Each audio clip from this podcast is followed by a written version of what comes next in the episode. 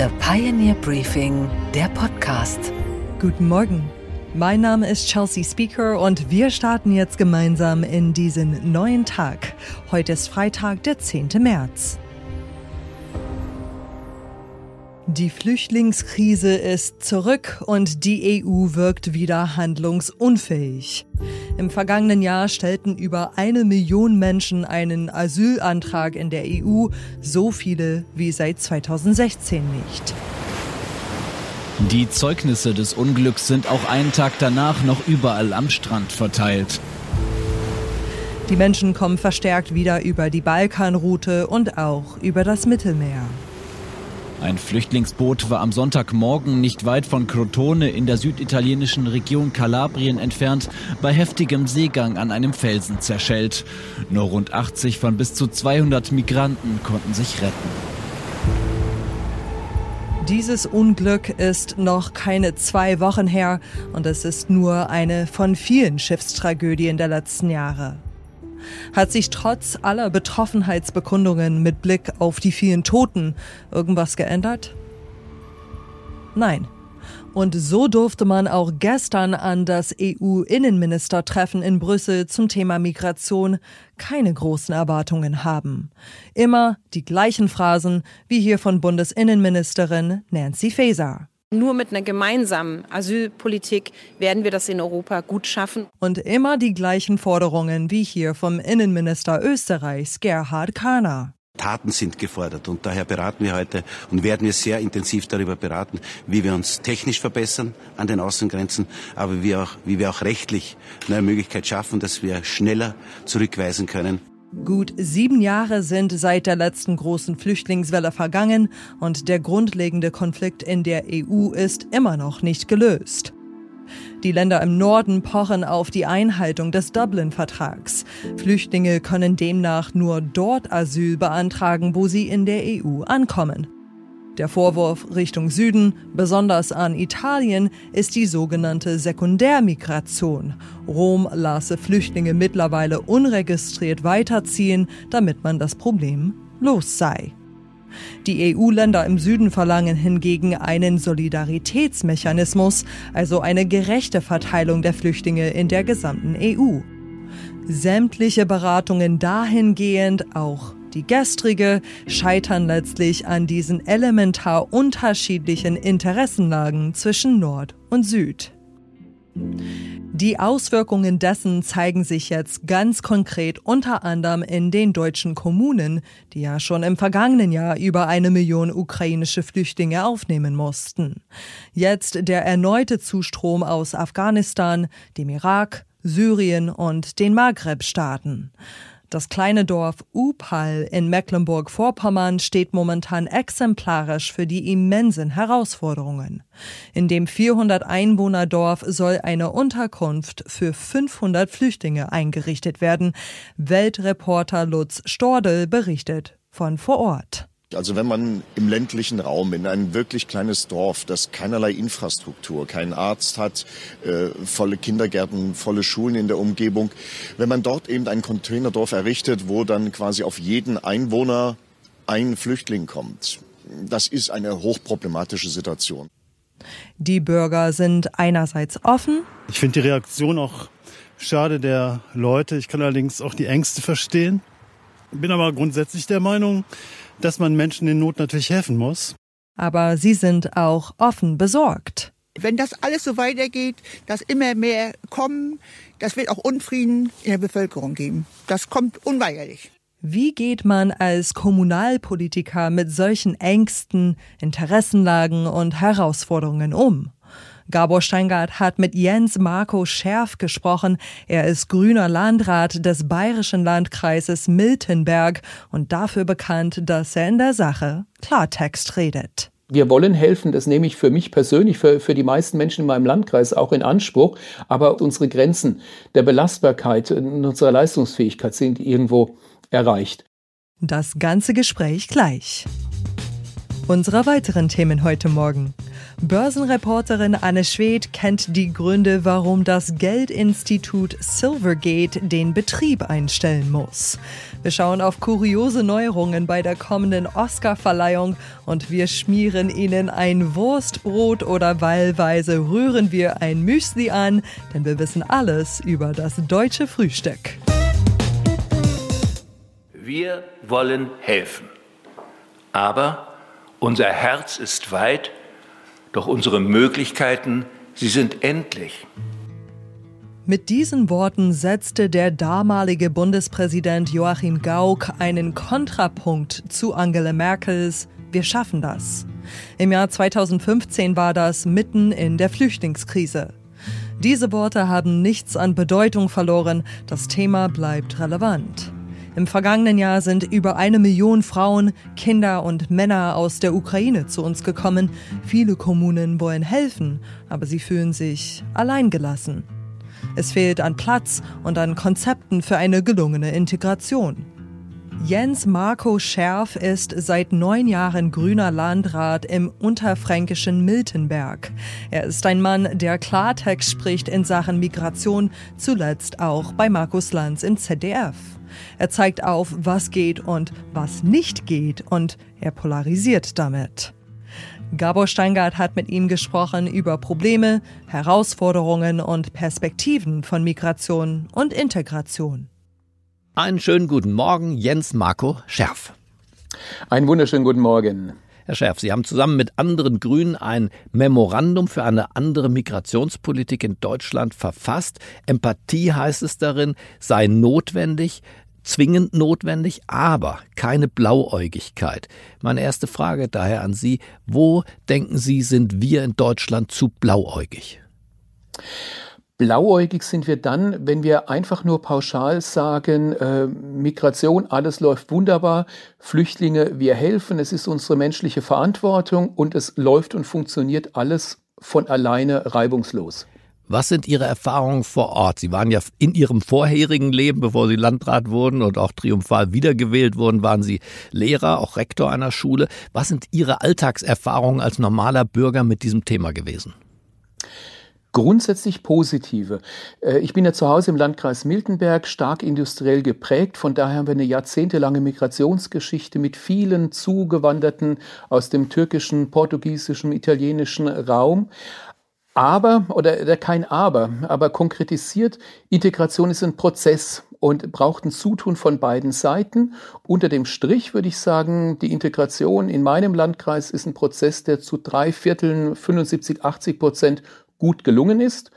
Ähm, um da aber noch besser zu werden, heißt es eben genau hinzuschauen, um zu sehen, wo sind die Optimierungsbedarfe. Und wo sind die? Was ist schiefgelaufen? Ich meine, wenn wir zum Arzt gehen, reden wir ja auch in der Regel, mein Arzt jedenfalls, nicht über das, was funktioniert.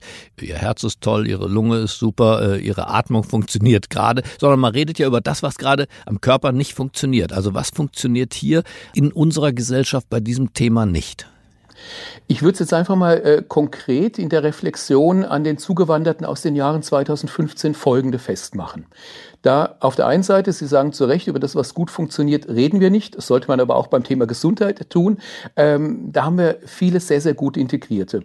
Aber wenn wir jetzt im Jahre 2023 sind, stelle ich in meinem Landkreis auch fest, dass wir äh, aus dem Bereich der zum Beispiel aus Syrien zugewanderten, dass wir ähm, zum Beispiel Kinder in der ersten Klasse oder die jetzt zur Einschulung anstehen haben, die, obwohl sie sogar in Deutschland geboren sind, kein Deutsch sprechen.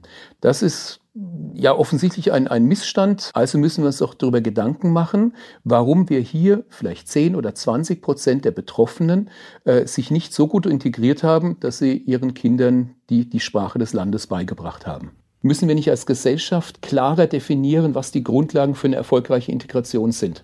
Und das ist mehr als nur Sprache. Sie haben das neulich im Fernsehen angesprochen. Das Wort Pascha sagten, Sie wollten sie nicht in den Mund nehmen, aber es sei eigentlich noch eine Untertreibung dessen, was viele, insbesondere weibliche Lehrkräfte, erleben. Richtig. Da habe ich auch sehr viele Rückmeldungen bekommen, äh, seitdem ich äh, äh, im, im, im Fernsehen offen darüber gesprochen habe, dass es bei einem zugegebenermaßen vielleicht kleinen Teil derjenigen, die arabische, muslimische Wurzeln haben, aber dass wir tatsächlich äh, bei einem bestimmten Teil von Männern ein großes Problem äh, mit einem äh, ja, sehr indiskutablen Frauenbild haben. Von daher ist das ein anderer Bereich, wo ich sage, da müssen wir doch ganz klar und deutlich machen, was sind unsere Werte, welches Frauenbild haben wir, Gleichberechtigung, welche Rolle spielt sie und dass wir das äh, ja zwingend voraussetzen im Umgang miteinander.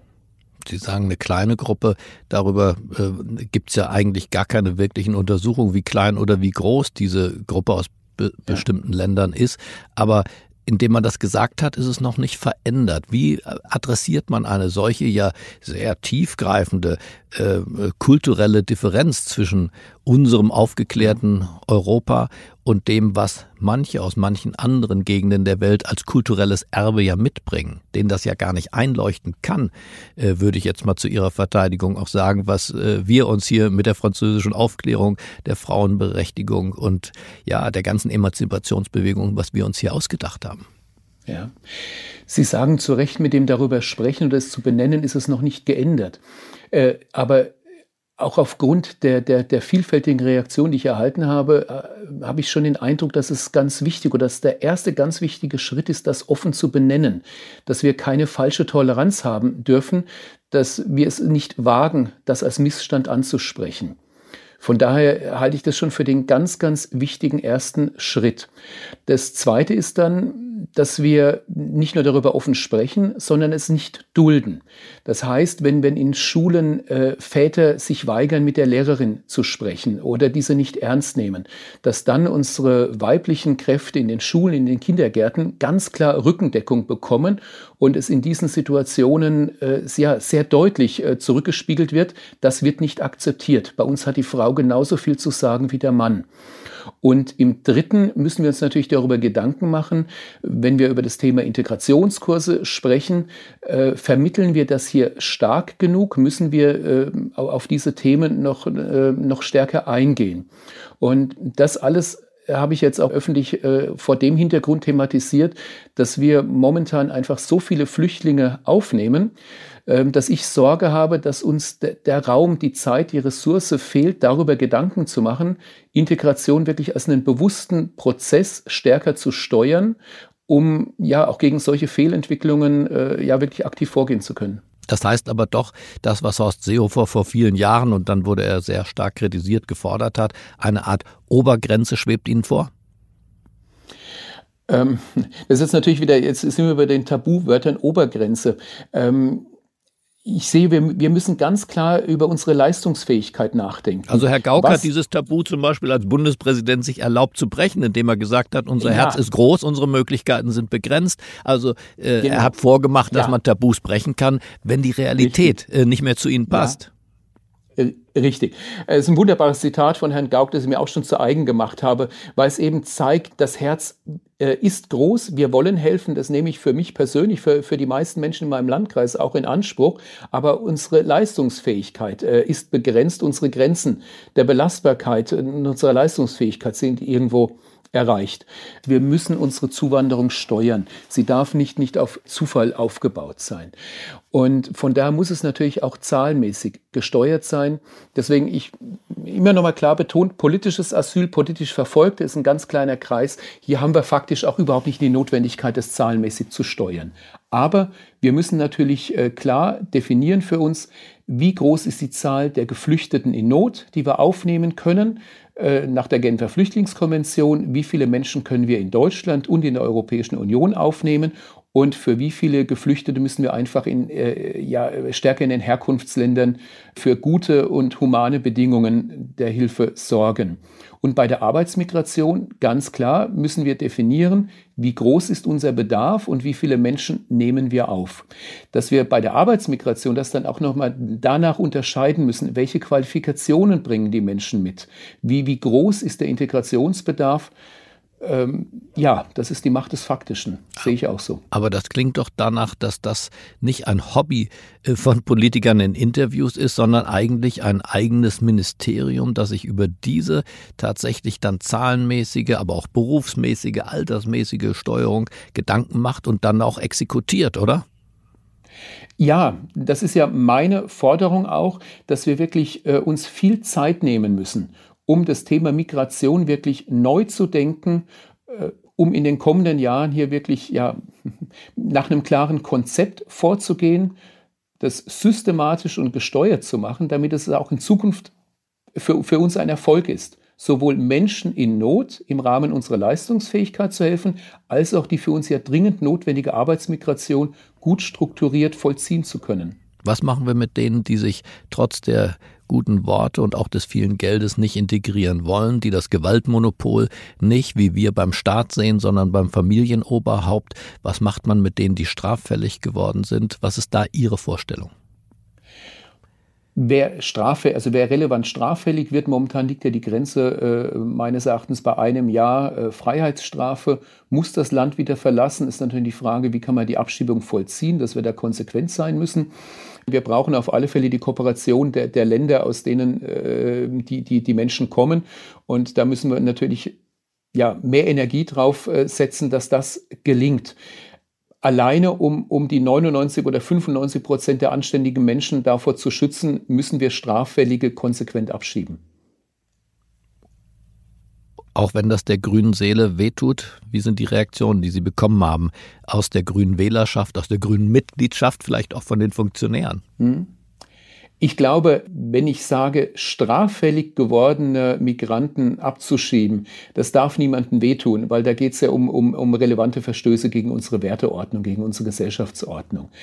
Ähm, dass ich aufzeige, dass das Migration nicht nur ein schönes Thema ist und dass es nicht reicht, dass wir in unserem Programm irgendwo äh, stehen haben, dass äh, Migration nach dem Prinzip der Humanität und der Ordnung zu erfolgen hat, sondern darauf hinweise, dass, das, dass wir diese diese Anforderungen nicht erfüllen, ja, das tut natürlich in Teilen der grünen Seele weh, aber gerade wenn uns ein Thema am Herzen liegt, und das ist Migration und Integration, müssen wir gerade um der Sache willen auch Fehlentwicklungen offen ansprechen, damit wir die Integration und Migration in ihrer Gesamtheit schützen und bewahren vor, vor, vor Schäden. Das heißt, Sie haben auch böse Anrufe bekommen?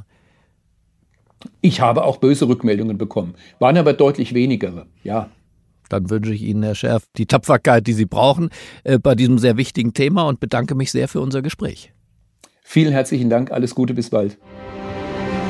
Und was ist heute an den Finanzmärkten los?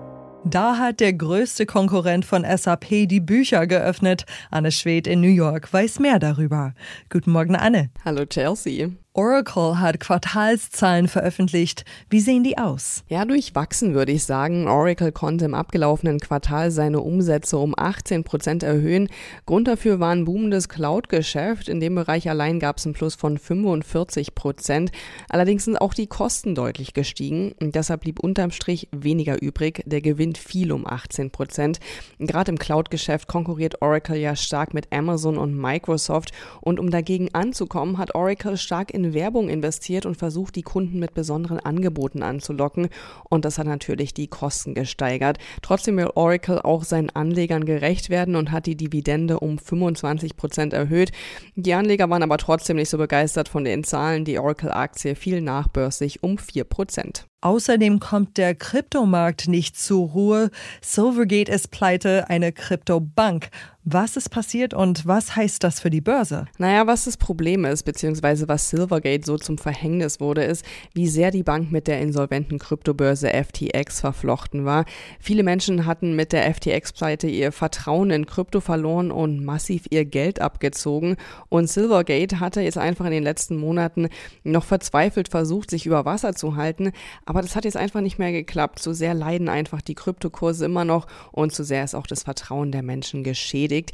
Jetzt hat die Bank beschlossen, freiwillig dicht zu machen und das Geschäft runterzufahren. Alle Einlagen sollen zurückgezahlt werden und man überlegt, wie man ausstehende Forderungen begleichen kann. Die Bank hatte nämlich Kredite aufgenommen, um Kundengelder auszahlen zu können.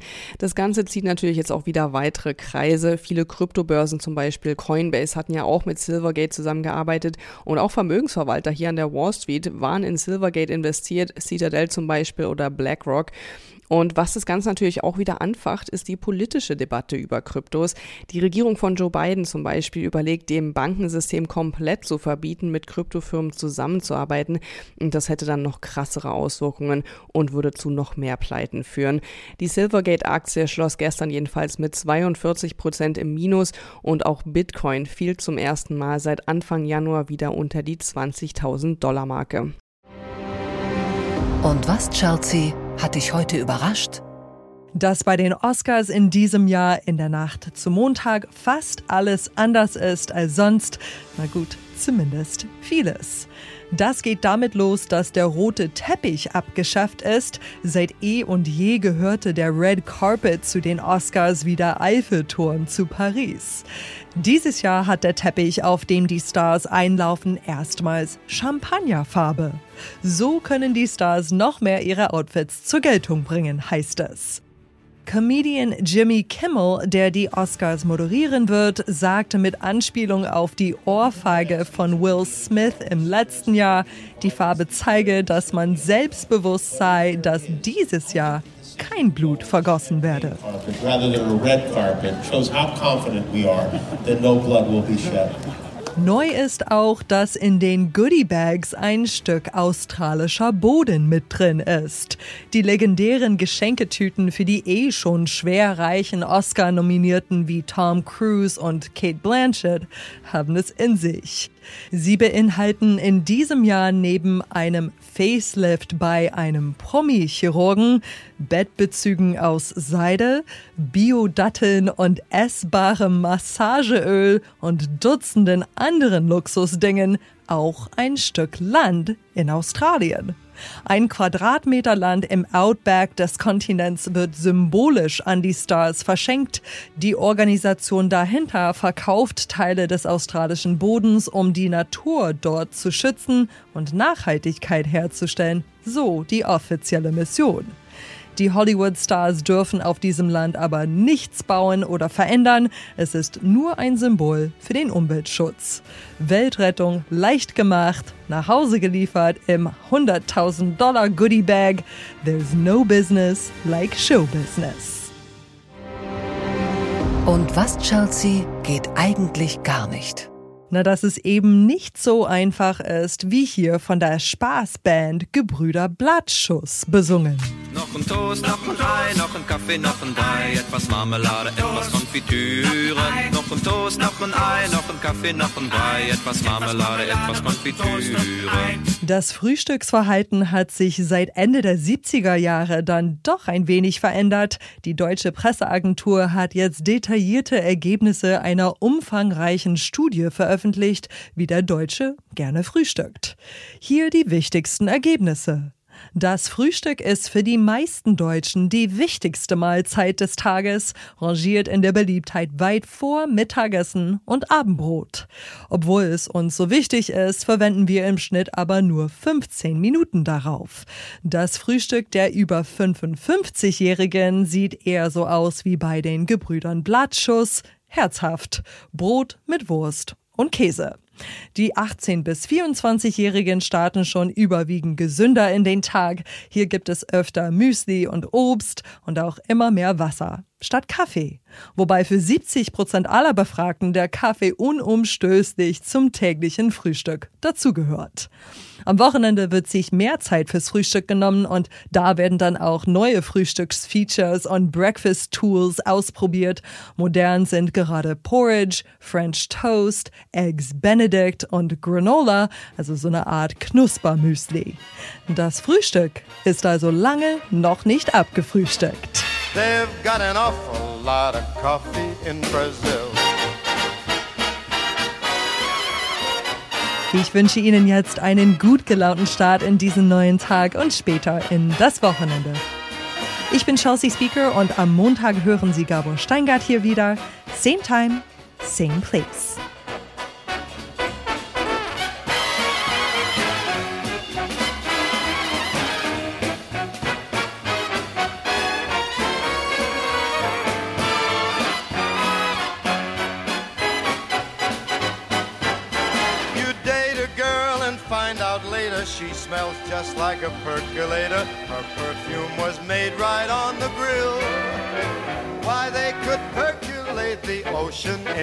Brazil.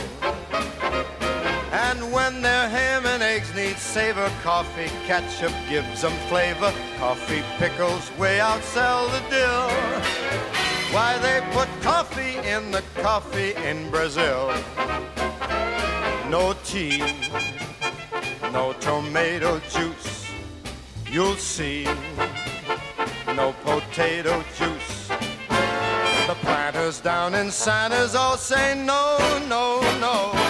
So you add to the local color, serving coffee with a crawler. Duncan doesn't take a lot of skill.